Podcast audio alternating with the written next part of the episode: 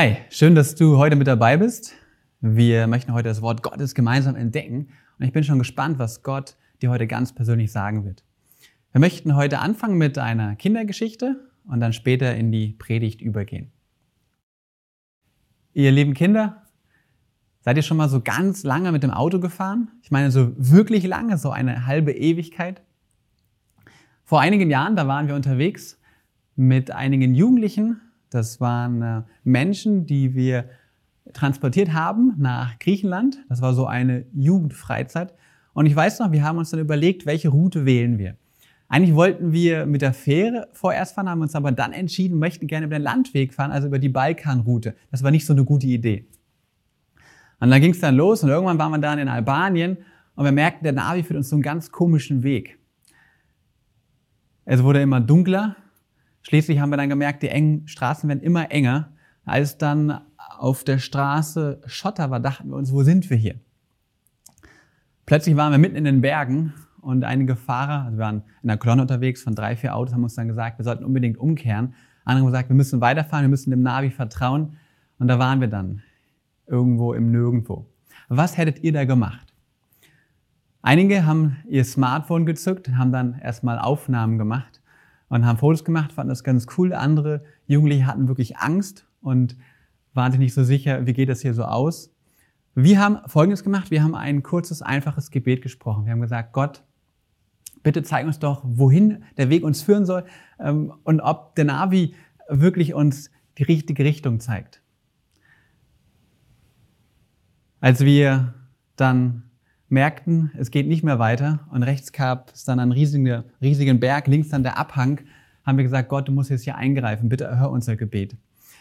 Plötzlich kam aus dem Nirgendwo so ein kleines Licht auf uns entgegen. Dieses Licht entpuppte sich als ein Motorradfahrer, der in der Dunkelheit mitten in der Nacht dort in Albanien unterwegs war. Und wir sprachen diesen Mann an und sagten, ähm, können Sie uns den Weg hier aus dem Labyrinth zeigen? Und er sagte uns, ähm, also gar nichts, weil er uns gar nicht verstand. Und dann haben wir versucht, erstmal in Englisch, dann in äh, Französisch, Italienisch, dann in Spanisch, äh, Kroatisch. Schließlich haben wir es dann versucht in Deutsch. Und tatsächlich, dieser Mann in den Bergen, der aus dem Nirgendwo kam, er beherrschte die deutsche Sprache. Und wir haben ihm dann gesagt, äh, geht der Weg noch weiter? Können wir hier mit unseren äh, größeren Autos äh, es über die Berge schaffen? Und er sagte uns, nein, ihr müsst unbedingt umkehren, denn es wird irgendwann so steil, da, da geht's nicht mehr weiter. Er hat uns dann noch gezeigt, dieser Mann, wie wir drehen können. Und als wir dann noch mit ihm ein Gruppenfoto gemacht haben, haben einige schon angefangen zu munkeln, wahrscheinlich ist das ein Engel. Wir haben dann später nochmal auf das Foto geschaut und äh, dieser Mann war auf dem Foto noch sichtbar. Vielleicht war es doch ein Engel. Gott schickt ja auch manchmal Engel in Menschengestalt. Wir haben einfach erlebt, dass Gott aus wenig viel gemacht hat. Wir haben ein einfaches Gebet Gott hervorgebracht und er hat uns das Gebet beantwortet und er hat uns wieder herausgeführt. Ihr lieben Kinder, wir haben in Matthäus Kapitel 7, Vers 7 die Verheißung Gottes, das Versprechen dort steht, bittet, so wird euch gegeben. Und manchmal haben wir kleine und große Probleme im Leben, wir wissen nicht genau, wie es weitergehen wird, aber wenn wir zu Jesus kommen im Gebet, dann wird er eingreifen und er wird uns hinausführen. Und dann wird aus einem kleinen Gebet manchmal eine große Erfahrung mit Gott. Ist das auch euer Wunsch? Möchtet ihr das auch gerne erleben? Wie wäre es, wenn wir bei unserer nächsten Herausforderung, ob das ähm, Streit ist mit den Geschwistern oder vielleicht eine Schularbeit, die irgendwie nicht so ähm, gut funktioniert hat, die wir verhauen haben, was auch immer wir für Herausforderungen haben, dass wir zu Gott kommen mit einem kleinen, einfachen Gebet und erleben, wie er aus unserem Gebet eine große Erfahrung macht. Ist das auch euer Wunsch? Wollt ihr das mal ausprobieren? Ich würde vorschlagen, dass wir hier jetzt noch gemeinsam beten und Gott einladen, dass er jetzt zu uns redet, während wir zur Predigt übergehen mit dem Titel Aus wenig wird viel. Wir möchten gerne Gott einladen. Unser Vater im Himmel, Herr Jesus Christus, ich möchte dich bitten, dass du jetzt hier deine Worte in meinen Mund legst und dass du heute zu uns redest.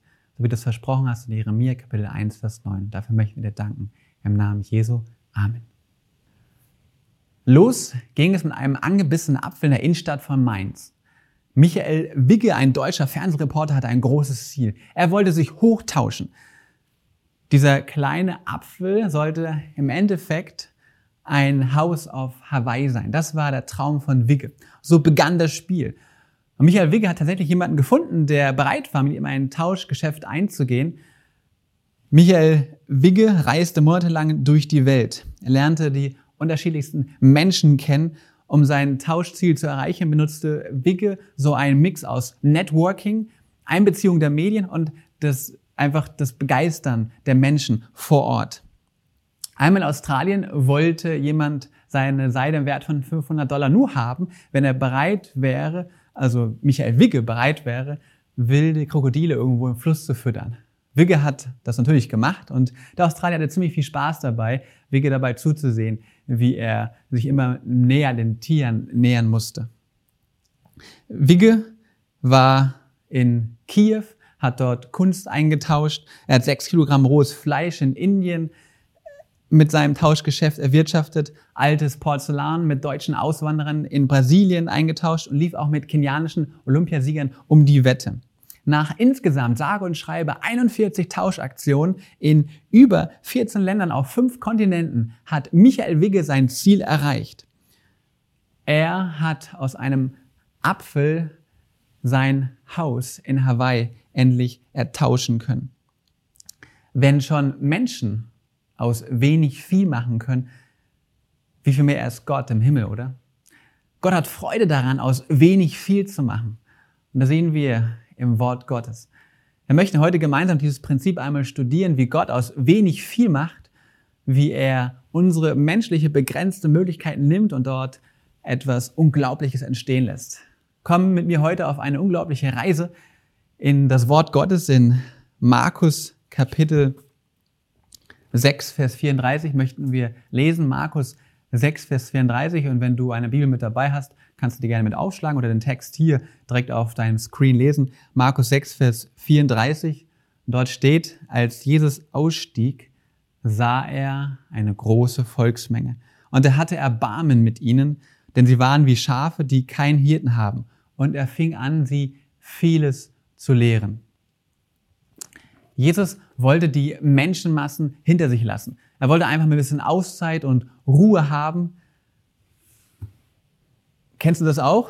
Du hast so deinen Arbeitstag hinter dir, sechs, sieben, acht, neun, zehn Stunden gearbeitet und willst endlich einfach mal ein bisschen chillen, ein bisschen entspannen und dann freust du dich auf ein tollen Spaziergang in der, in der, Natur oder auf dein Smartphone, was auch immer. Und du willst einfach mal deine Ruhe haben. So ging es ja Jesus auch. Er hatte den ganzen Tag unter den Menschen gewirkt. Jesus glaubte endlich einen geheimen Ort gefunden zu haben mit seinen Jüngern, aber das Volk suchte Jesus schon verzweifelt. Die Massen erkundigten sich nach seiner Richtung und viele Menschen erfuhren dann seinen Aufenthaltsort. Insgesamt waren ungefähr dann 10.000 Menschen da. Warum? Da war nämlich zeitgleich das Pilgerfest, das Passafest in Jerusalem und die Menschen wollten einfach Jesus sehen. Das war damals so diese Hauptattraktion. Deshalb waren sie gekommen. Szenenwechsel, da ist Jesus und er steht dort auf einem Berg, auf einem Hügel und er sieht diese Menschenmassen. Er hat diesen anstrengenden Tag hinter sich und wie sieht er diese Menschen? Er hat Mitleid, er hat Erbarmen und Empathie. Wenn Menschen Jesus suchen, wenn Menschen das Wort Gottes gerne entdecken wollen, dann ist Jesus da.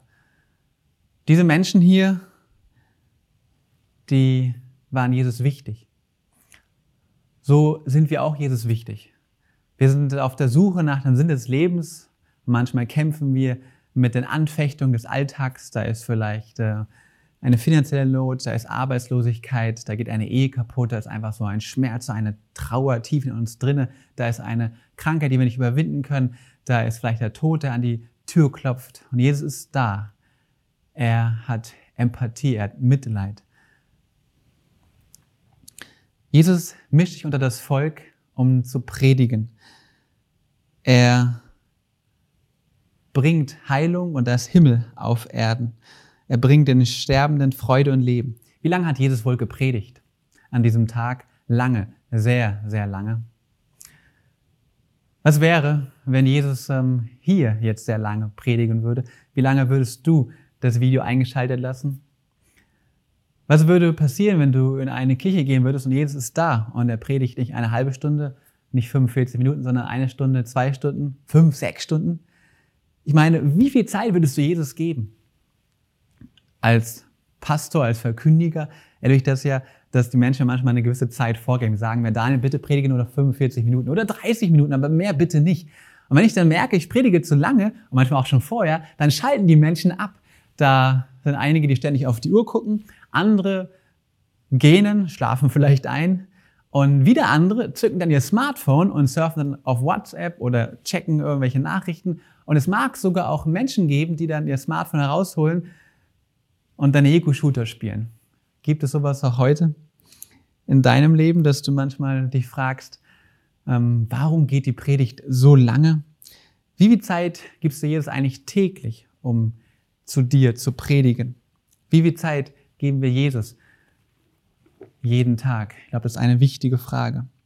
Wir lesen weiter, Markus Kapitel 6, Vers 35 und 36. Als nun der Tag fast vergangen war, traten seine Jünger zu ihm und sagten, dieser Ort ist einsam und der Tag ist fast vergangen. Entlasse sie, damit sie in die Höfe und Dörfer ringsum hergehen und sich Brot kaufen, denn sie haben nichts zu essen. Langsam sank die Sonne im Westen, der Tag neigte sich dem Ende zu, ohne etwas zu essen oder sich auszuruhen, war Jesus wirklich körperlich am Ende. Er war vor Erschöpfung und Hunger ganz blass. Auch die riesige Menschenmenge hatte Hunger. Da standen sie den ganzen Tag und hörten Jesus zu. Da waren Mütter, die stundenlang ihre Kinder getragen haben. Die Kleinen waren direkt daneben auf den Beinen und lauschten den Worten Jesu und waren ganz fasziniert und begeistert, wie Jesus die Menschen dort heilte. Aber irgendwann dann meldete sich der Körper. Hunger. Andererseits war da auch die Gefahr, dass die Menschenmenge in Turbulenzen geraten könnte, dass dadurch Panik, dass da Panik äh, passieren würde und dass die Menschen sich gegenseitig überlaufen würden, vielleicht sogar tot trampeln könnten. Und Jesus wusste von der Gefahr. Und so fragte er dann seine Jünger, was machen wir jetzt? Wie geht es weiter? Wir lesen das Wort Gottes in Markus 6, Vers 37.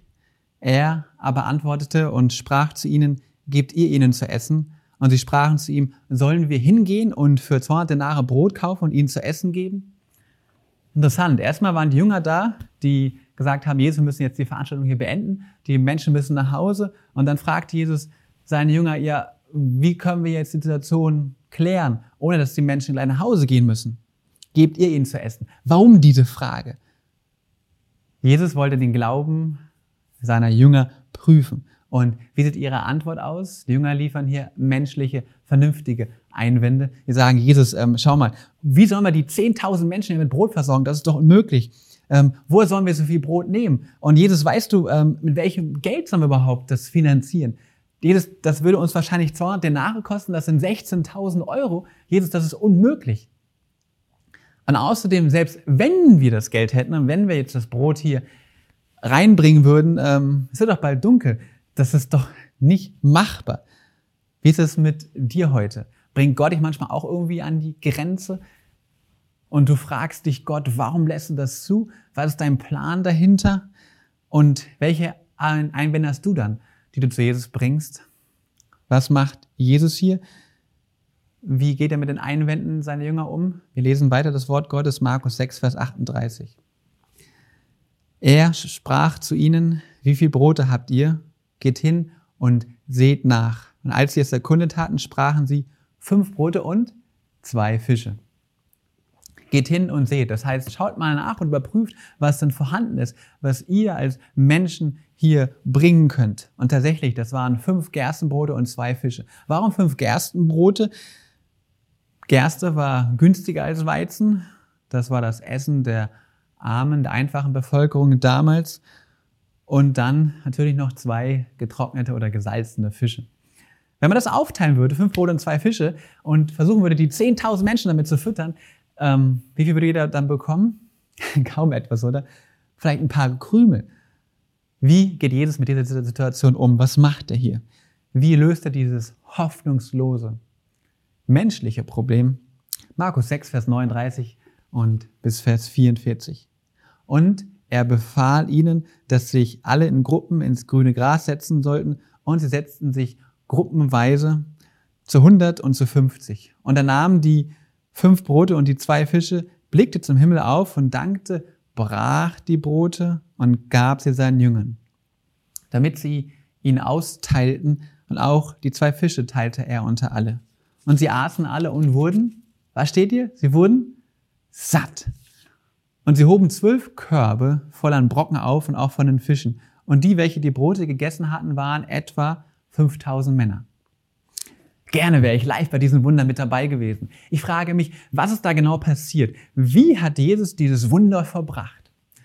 War da plötzlich ein riesiger Berg voller Brot und Fische? Und haben die Menschen das dann gestürmt, weil sie so Hunger hatten? Nee, weit gefehlt. Oder hm, war das vielleicht so, dass die Jünger beim Austeilen merkten, sie geben weiter und ihre Hände werden nicht leer, Brot und Fisch ist immer noch vorhanden? Oder war es vielleicht so, dass die Menschenmenge plötzlich Brot und Fische dort vor sich liegen hatte? Was sagt uns das Wort Gottes? Direkt im Wort Gottes haben wir hin, keinen Hinweis, aber eine christliche Schriftstellerin mit dem Namen Ellen White gibt uns eine Antwort im Buch Der Sieg der Liebe auf Seite 282 und so müsste es gewesen sein. Hier steht, im völligen Vertrauen auf Gott nahm Jesus den kleinen Vorrat an Brot entgegen. Jetzt kommt es, das Brot vermehrte sich in seinen Händen. Der kleine Vorrat reichte für alle. Unfassbar. Wie hat sich das Brot hier vermehrt? In den Händen Jesu. Da, wo wir mit unseren menschlichen Mitteln zu Jesus kommen und ihm das in seine Hände übergeben, vermehrt es sich explosiv. Und plötzlich werden hier 10.000 Menschen satt. Was können wir daraus lernen aus dieser Geschichte? Fünf Punkte. Punkt Nummer eins, Jesus kennt unsere Bedürfnisse. Er weiß, was wir wirklich brauchen. Wenn Jesus 10.000 Menschen versorgen kann, kann er dann auch sich um dich kümmern. Wir haben unsere Herausforderungen, unsere Probleme. Und wir fragen uns manchmal, wie geht das weiter? In schwierigen Zeiten, wo wir merken und wir uns fragen, ähm, ich weiß nicht mehr, was der morgige Tag bringt. Ich habe so viel Elend, so viel Leid. Ich kann das nicht mehr ertragen. Da wissen wir, dass Jesus sich um uns kümmert. Warum? Weil er damals auch da war. Jesus hätte aus dem Brot und Fischen auch etwas anderes machen können, oder? Warum hat er daraus nicht Sushi, Burger oder Pizza gemacht? Naja, Jesus wusste, was die Menschen wirklich brauchen.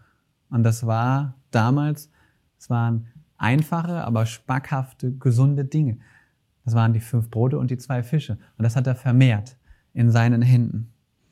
Was Jesus aber noch viel wichtiger ist als unsere täglichen oder alltäglichen Bedürfnisse, ist sein göttlicher Friede.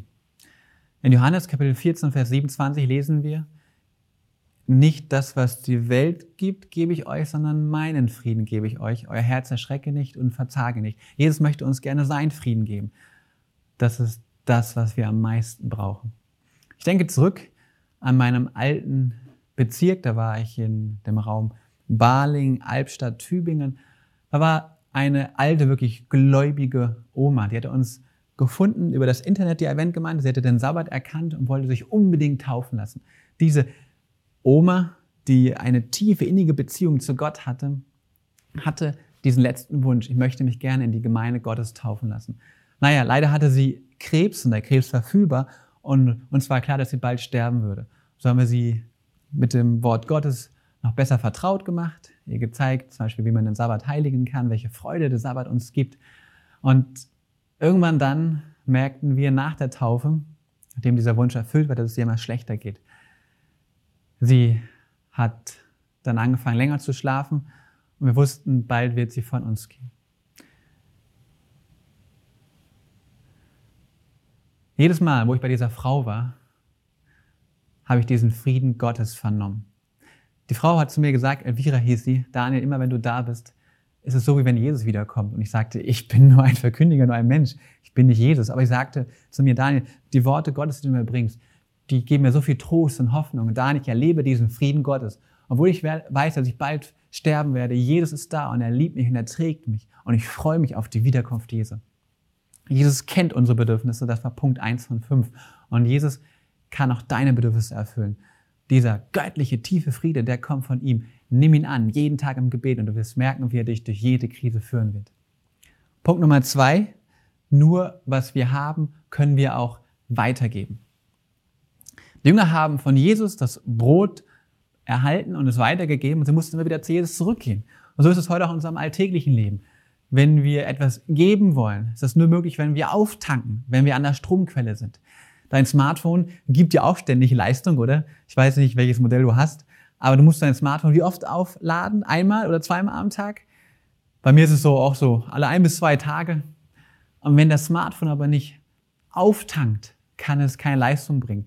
Dann kann ich Google Maps nicht auf der Autobahn, ähm, da kann ich Google Maps nicht nutzen, weil, weil das, der Akku bald leer ist. Und wenn ich auf zwei Prozent bin mit Akku und ich weiß, ähm, ich brauche unbedingt das Navigationsgerät, um anzukommen, ist das nicht so ein gutes Gefühl. Und so ist es wichtig, dass wir immer wieder zu Jesus kommen, um aufzutanken. Die Jünger kamen zu Jesus, haben das Brot abgeholt, so holen wir auch das Brot des Lebens bei Jesus ab, um es weiterzugeben. Das war Punkt Nummer zwei. Punkt Nummer drei ist, wir sollen nichts verschwenden. In Johannes Kapitel 6, Vers 12 fordert Jesus die Menschen auf, das Brot, also die Reste, die noch übrig geblieben sind, mitzunehmen, damit auch die Freunde, ihre Kollegen, ihre Nachbarn, ihre Familie Teil von dem Wunder hatten. Das heißt, die Menschen sind nach Hause gegangen, haben dann etwas mitgenommen von den Fischen und von den Broten und wieder andere wurden gesegnet von dem Wunder. Wir sollen nichts verschwenden. Wir als Christen, als Eventgemeinde haben einen Auftrag. Das Wort Gottes ist so unheimlich kostbar. Es ist so wertvoll. Es gibt uns so viel Frieden und Sicherheit. Lass uns das Wort Gottes nicht verschwenden und nicht vor die Hunde werfen. Lass uns das Wort Gottes selber nutzen und weitergeben. Wir haben ja einen Schatz in den Händen. Menschen sind dafür gestorben. Lass uns nichts verschwenden. Punkt Nummer vier. Jesus hat gesagt zu den Jüngern damals, gebt ihr ihnen zu essen. So fordert auch Jesus dich heute persönlich auf, gib du ihnen etwas zu essen. Ich muss jetzt mal so ein bisschen äh, persönlicher werden. Als Pastor ist es meine Aufgabe, den Menschen das Wort Gottes zu bringen. Und ich gebe gerne Bibelstunden, halt gerne Vorträge und es ist eine Freude für mich, Menschen zu taufen, ob das im In- oder im Ausland ist. Aber meine Aufgabe als Pastor ist es auch, andere Menschen auszubilden und sie zu motivieren, dass sie selber das Wort Gottes weitergeben. Und immer wieder höre ich in meinen Gemeinden, ich bin jetzt auch ein junger Pastor, habe ungefähr zehn Gemeinden betreuen können, die Menschen zu mir kommen und sagen, äh, du Daniel, ich habe hier Nachbarn, kannst du denen nicht Bibelstunden geben? Äh, Daniel, ähm, meine Kinder, die würden gerne von dir Religionsunterricht erhalten, könntest du das vielleicht äh, übernehmen? Oder bald würden wir gerne eine Vortragsreihe mit dir haben. Willst du das nicht halten? Und natürlich mache ich so etwas gerne, aber mein Ziel ist es als Pastor nicht die Arbeit selber zu machen, sondern das auch, aber die Menschen dazu zu motivieren, zu begeistern, sie auszubilden, dass sie selber das Wort Gottes, was sie von Gott erhalten haben, weiterzugeben. Gib du ihnen etwas zu essen, fordert Jesus heute dich auf. Wir alle sind Priester und Könige am Leib Jesu. Wir alle haben unseren Auftrag. Wir sind alle Missionare. Und wenn Jesus dich ruft, deinen Nachbarn Bibelstunden zu geben, ist das nicht meine Aufgabe. Wenn Jesus dich begeistert und dir sagt, bitte halt eine Vortragsreihe, ist das auch nicht meine Aufgabe. Dann ruf Gott dich. Dort, wo du bist, bist du der erfolgreichste Missionar. Es ist kein Walter Veit, kein Mark Finley. Gott hat dich dahingesetzt, wo du wirken sollst. Dort kannst du das Wort Gottes weitergeben. Punkt Nummer fünf. Es ist Gottes Werk. Und das finde ich genial. Oft fragen wir uns, wie erreichen wir die Welt mit der guten Botschaft? Das ist das letzte Zeichen vor der Wiederkunft Jesu. Es ist keine Seuche, es ist ähm, kein, keine neue Weltordnung, sondern das letzte Zeichen vor der Wiederkunft Jesu ist, dass die ganze Welt die gute Botschaft hört. Jesus wird das Werk Gottes abschließen. Er wird es tun durch die Christenheit, durch seine Gemeinde, durch die Adventgemeinde. Und ich bin froh, dass Gott die Verantwortung für den Erfolg übernimmt. Er wird es tun. Und im Vertrauen mit ihm können wir vorwärts gehen und wir werden sehen, wie er dieses große Wunder vollbringt. Jesus sagt dir heute, was hast du in deinen Händen? Was kannst du weitergeben? Ist das vielleicht Zeit? Ist das Geld? Sind das irgendwelche Gaben und Fähigkeiten? Was hast du konkret? Was sind deine fünf Brote und deine zwei Fische? Was kannst du Jesus heute geben? Was kann er vermehren? Wie kann er aus wenig viel machen in deinem Leben? David und Svea Flott waren Missionare. 1921 gingen sie damals in den Belgisch-Kongo in Afrika und sie hatten eine Mission. Sie wollten gerne das Wort Gottes weitergeben an Menschen, die noch niemals von Jesus gehört hatten. Da waren sie mit einem anderen Ehepaar zusammen. Das waren die Ericsons. Und die vier fragten sich, sie kamen alle aus Schweden, was ist Gottes Plan hier? Und da waren sie in Belgisch-Kongo angelangt sie bekamen den Eindruck, dass sie die Missionsstation, die schon errichtet war, verlassen sollte und verlassen sollten und die frohe Botschaft noch ein unerreichtes Gebiet bringen sollten. Das war ein gewaltiger Glaubensschritt. In einem Dorf in der Gegend dort, Endolera, ließen sie sich nieder. Sie wurden vom Häuptling abgewiesen, da wollte mit ihnen nichts zu tun haben. Und so mussten diese Missionare ihr, ihr Zelt oder ihre Hütte aufbauen, so ungefähr einen halben Kilometer, Kilometer außerhalb von dem Dorf. Und die, den einzigen Kontakt, den sie hatten mit der Dorfgemeinschaft, das war so ein kleiner, lieber Junge, der immer wieder hineinkam und den Ericssons dann etwas verkaufte. Ein paar Eier. Denn die Ericssons mussten ja irgendwie auch überleben und alles selber dort ähm, anzubauen war ihnen nicht möglich. Sie haben auf einen geistlichen Durchbruch gewartet, die Ericssons und die Familie Flott. Haben sie gebetet, auf den Knien sind sie vorwärts gegangen im Glauben, aber irgendwie passierte nichts. Bis dann eines Tages die Svea Flott sagte, gut, Gott hat uns, hat uns nicht viel gegeben, aber was er uns geschenkt hat, das ist der kleine afrikanische Junge. Wir möchten ihn gerne mit Jesus vertraut machen. Das haben sie dann gemacht und der Junge hat Jesus angenommen und die Flotts verharrten der Dinge, die noch auf sie zukommen würden. Es verging einige Zeit und es passierte nichts Großartiges. Nach und nach, leider, kam Malaria in das Lager der Missionare und einer nach dem anderen erkrankte an Malaria. Die Ericsons konnten das Leid nicht mehr ertragen und haben dann das Lager verlassen und zurück dann in die Missionsstation gegangen. Aber damit nicht genug. Svea Flott wurde schwanger und brachte ein kleines Mädchen zur Welt.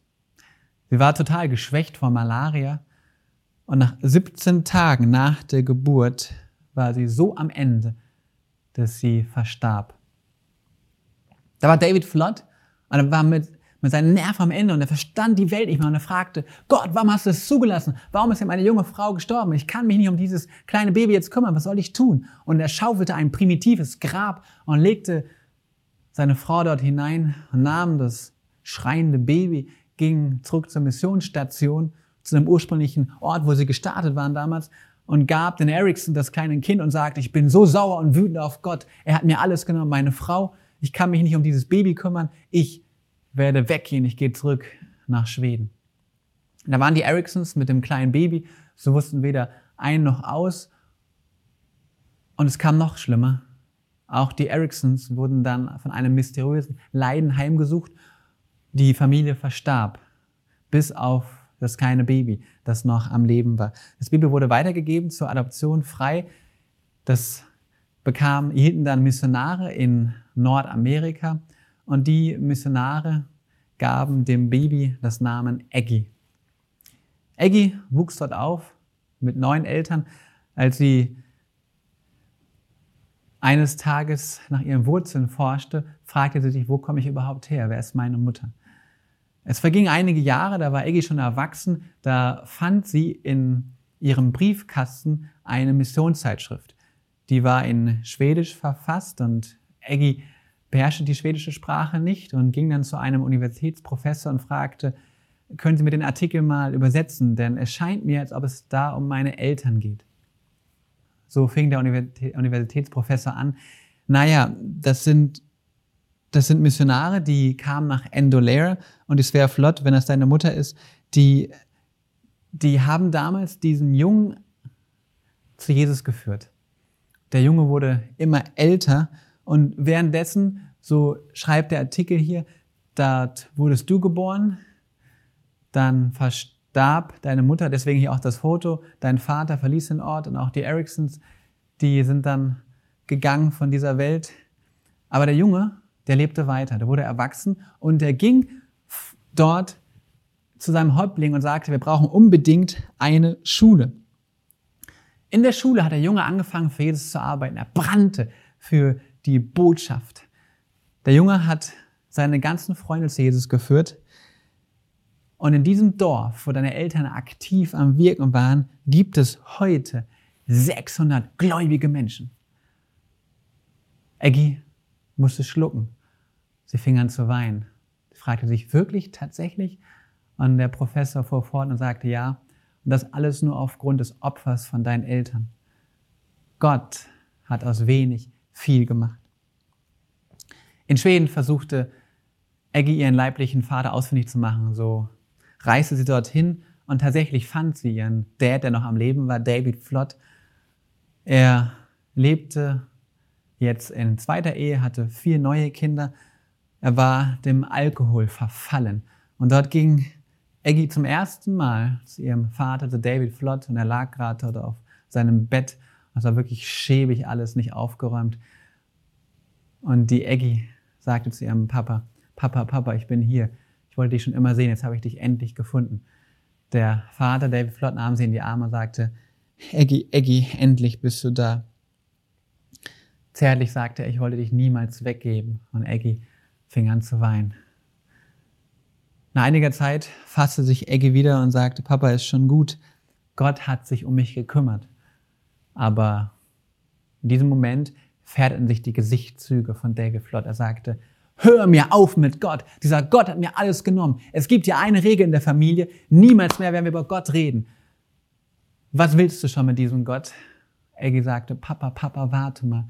Kennst du denn die echte Geschichte? Weißt du, was dort wirklich passiert ist? Als Mama gestorben ist, als du sie begraben hast, da war ich noch übrig. Du bist, hast mich dann weitergegeben. Ich habe das verstanden. Du konntest dich nicht um mich kümmern. Aber weißt du was? Dieser Junge, dieser Kleine, der immer kam, um euch die Eier zu verkaufen, der hat in dem Dorf eine Schule gegründet. Der hat seine Freundin zu Jesus geführt. Und dieser Junge, der hat so begeisternd von Jesus berichtet, dass es heute dort 600 gläubige Menschen gibt. Papa, was sagst du dazu? Der alte Mann musste weinen. Er zitterte am ganzen Körper. An diesem Nachmittag sagte der Mann wieder Ja zu Jesus. David Flott kehrte um, bat um Vergebung. Er war wieder ein Kind Gottes geworden. Eggy ging wieder zurück nach Amerika und einige Wochen danach starb, verstarb David Flott in Frieden mit Gott. Es vergingen wieder einige Wochen, einige Monate, da unternahm Eggy, jetzt schon verheiratet, mit ihrem Mann eine Reise nach Endolera, Sie wollte gerne einmal das Grab ihrer Mutter sehen. Und dort stand sie. Der Pastor las den Text vor Johannes 12, Vers 24. Wahrlich, wahrlich, ich sage euch, wenn das Weizenkorn nicht in die Erde fällt und stirbt, bleibt es allein. Wenn es aber stirbt, bringt es viel Frucht. Dann las er Psalm 126, Vers 5. Die mit Tränen sehen, werden mit Jubel ernten. Gott hat Freude daran, aus wenig, zu viel, aus wenig viel zu machen. Was hast du heute in deinen Händen? Was kannst du heute Jesus geben? Ist es vielleicht dein Geld, dein Zehnte oder dein zweiter Zehnte? Ist es deine Zeit? Vielleicht bist du Rentner geworden und du fragst dich, was sollst du mit deiner Zeit anfangen? Vielleicht sind es deine Gaben und Fähigkeiten. Du hast in dem Bereich eine Begabung, du bist da gut drauf und das kannst du Jesus geben. Und er wird es vermehren. Sind das vielleicht deine Erfahrungen mit Gott, dein Zeugnis? Wie wäre es, wenn du das Menschen weitergibst? Deine Kraft, deine Jugend. Kannst du das jedes heute weinen? Ist es vielleicht dein ganzes Leben? Ruf Gott dich heute vielleicht auf, dass du vollzeitig im Dienst für ihn arbeitest. Ich meine, Jesus kommt doch sowieso bald wieder. Warum nicht ganz für Gott arbeiten, oder? Ist es nicht das, was am Ende, das, was am Ende zählt, was das Wichtigste ist? Alles für jedes zu geben? Vielleicht sind es auch nur Gebete. Du hast keine Kraft, keine Energie mehr. Alt und krank bist du, aber du kannst beten. Und Gebet ist die wichtigste Mission. Wenn du betest, kann Gott aus wenig viel machen. Ich lade dich heute ein, deine fünf Brote und deine zwei Fische Jesus Christus zu bringen. Ist das dein Wunsch? Möchtest du das gerne tun? Wie wäre es, wenn du jetzt, in diesem Moment, deine fünf Brote und zwei Fische Jesus Christus bringst? Wenn du ihm sagst, Herr Jesus, das habe ich und das möchte ich dir gerne geben. Du wirst erleben, wie Gott aus wenig viel macht. Wollen wir das jetzt gemeinsam tun? Deine fünf Brote und auch meine fünf Brote und zwei Fische zu Jesus zu bringen und zu erleben, wie er aus wenig viel macht? Beten wir gemeinsam. Herr Jesus Christus, danke dafür, dass du heute ganz klar und deutlich zu uns geredet hast. Herr, du machst gerne aus wenig viel und das willst du auch in unserem Leben tun. Wir möchten gerne unsere fünf Brote, unsere zwei Fische, die wir jetzt in diesem Moment in den Händen haben. Und wir danken dir dafür, Heiliger Geist, dass du uns das jetzt offenbarst. Herr, nimm doch diese fünf Brote und zwei Fische an und lass uns erleben, wie du aus wenig viel machst in unserem Leben, so dass das Reich Gottes wächst auf dieser Erde, aber auch in der Zukunft. Und dafür möchten wir dir danken. Im Namen Jesu. Amen. Ich freue mich, dass ihr heute mit dabei wart und ich bin gespannt, wie Gott aus wenig viel machen wird in deinem Leben. Gott mit dir und bis zum nächsten Mal.